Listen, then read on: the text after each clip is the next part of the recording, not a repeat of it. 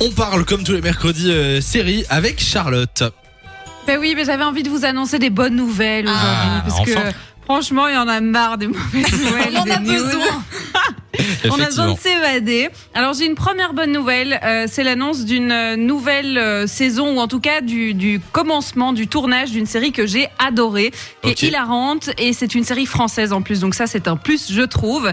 Ça s'appelle Family Business. Est-ce qu'il y en Ah, a bah oui. euh, dans le Ah, studio Bah oui. Effectivement, on connaît, on connaît. Ça avait Bonne cartonné nouvelle. euh, les, les deux premières euh, saisons. Donc là, c'est les trois- la troisième. Hein. Exactement. Effectivement, la, la saison 2, elle avait tellement bien marché qu'elle était dans le top 10 en France sur Netflix. Et c'est vrai qu'il y en a très peu, hein, des séries françaises qui se retrouvent dans les tops. Euh, le pitch, c'est l'histoire d'une affaire familiale à Paris, une boucherie cachère qui marche plus du tout.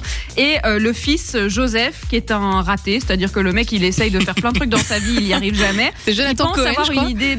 Ouais, c'est ça, exactement. Il joue très bien d'ailleurs. Euh, il pense avoir une idée de génie. Il apprend en fait que le cannabis pourrait être légalisé en France très prochainement. Et du coup, il se dit, bah ok, c'est une idée de dingue, les gars. Euh, on va se lancer dans une nouvelle affaire familiale. Euh, on va planter du cannabis et comme ça, on sera complètement prêt euh, quand euh, le cannabis sera légal. Euh, euh, vous vous doutez bien que ça se passe pas comme prévu. Hein. Évidemment. La série est folle. Et c'est c'est juste super drôle. C'est juste hyper drôle. C'est super bien joué et c'est une chouette comédie. Pour une fois, je trouve que l'humour, il est plutôt vachement bien placé Ouais. dans la série et il est pas lourd, quoi, comme on pourrait avoir dans d'autres séries. Comme il c'est est vachement bien. On sent que tu vises une série en particulier là depuis tout à l'heure. euh, Non, c'est pas vrai. Non, mais écoute, il y a des, il y a des- voilà, il y a, il y a des flops. Voilà. Voilà, voilà, voilà. Non mais du coup il faut binge-watcher les deux premières saisons mais pour l'instant on n'a pas de date de sortie. Netflix a répondu dans les commentaires à la communauté, j'ai trouvé ça très drôle, ils ont dit ça sera prêt quand la pousse euh, sera finie. Donc euh, genre comme si on plantait mal, vraiment du mal. cannabis.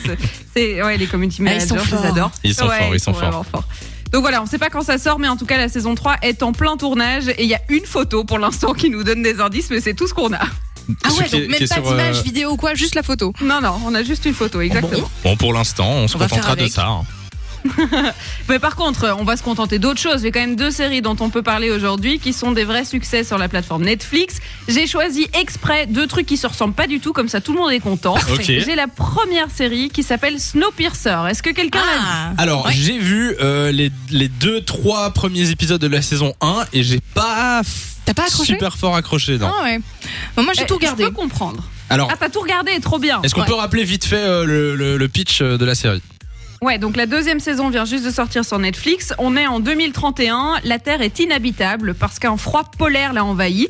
Traduction, il fait encore Bah, ça plus froid commence, là, hein. Et donc, il y a une partie de la population qui a réussi à survivre grâce à un train euh, qui est composé de 1001 wagons et qui est créé pour rouler non-stop. C'est-à-dire que s'ils s'arrêtent, ils meurent tous, hein, ce serait con. Et donc, euh, dans ce train, les classes sociales euh, sont tous euh, en compétition, ils ont tous des privilèges et tout. Bref, euh, on, on va vers une, une révolution totale du train. Euh, c'est un truc hyper hypocalyptique. Hypo, comment est-ce que...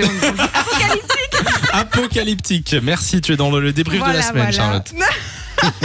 apocalyptique et c'est plutôt vachement bien joué et je trouve ça quand même il faut s'accrocher c'est vrai les premiers épisodes mais c'est ça vaut la peine D'accord. Bon, bah, je re- reprendrai peut-être. alors. Redonne une chance.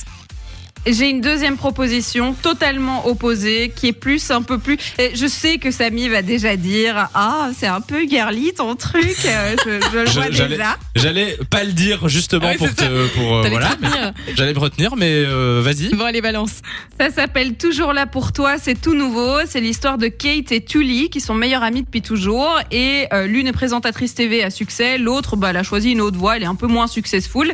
Et en fait ils ont fait le même principe que la série This Is Us, c'est-à-dire qu'on découvre les personnages au long des flashbacks. Donc euh, en fait on les suit toute leur vie, de l'adolescence jusqu'à leurs 45 ans. Et euh, le casting est incroyable, notamment avec Catherine Hale, qui est euh, une grande habituée des comédies romantiques et que vous avez déjà vu partout sur les écrans. Et j'ai hésité, mais foncez, c'est vraiment génial. Il y a une saison de 10 épisodes et ça se regarde tout seul. D'accord. Bon eh bien, euh, on ira voir Nico et moi et euh, on te donnera notre avis. Snowpiercer, on ne regardera pas, mais toujours là pour toi. Là, on y est. Euh, merci Charlotte euh, pour l'actu série. On te retrouve la semaine prochaine en direct sur Fun Radio. De 16h à 20h, Samy et Lou sont sur Fan Radio.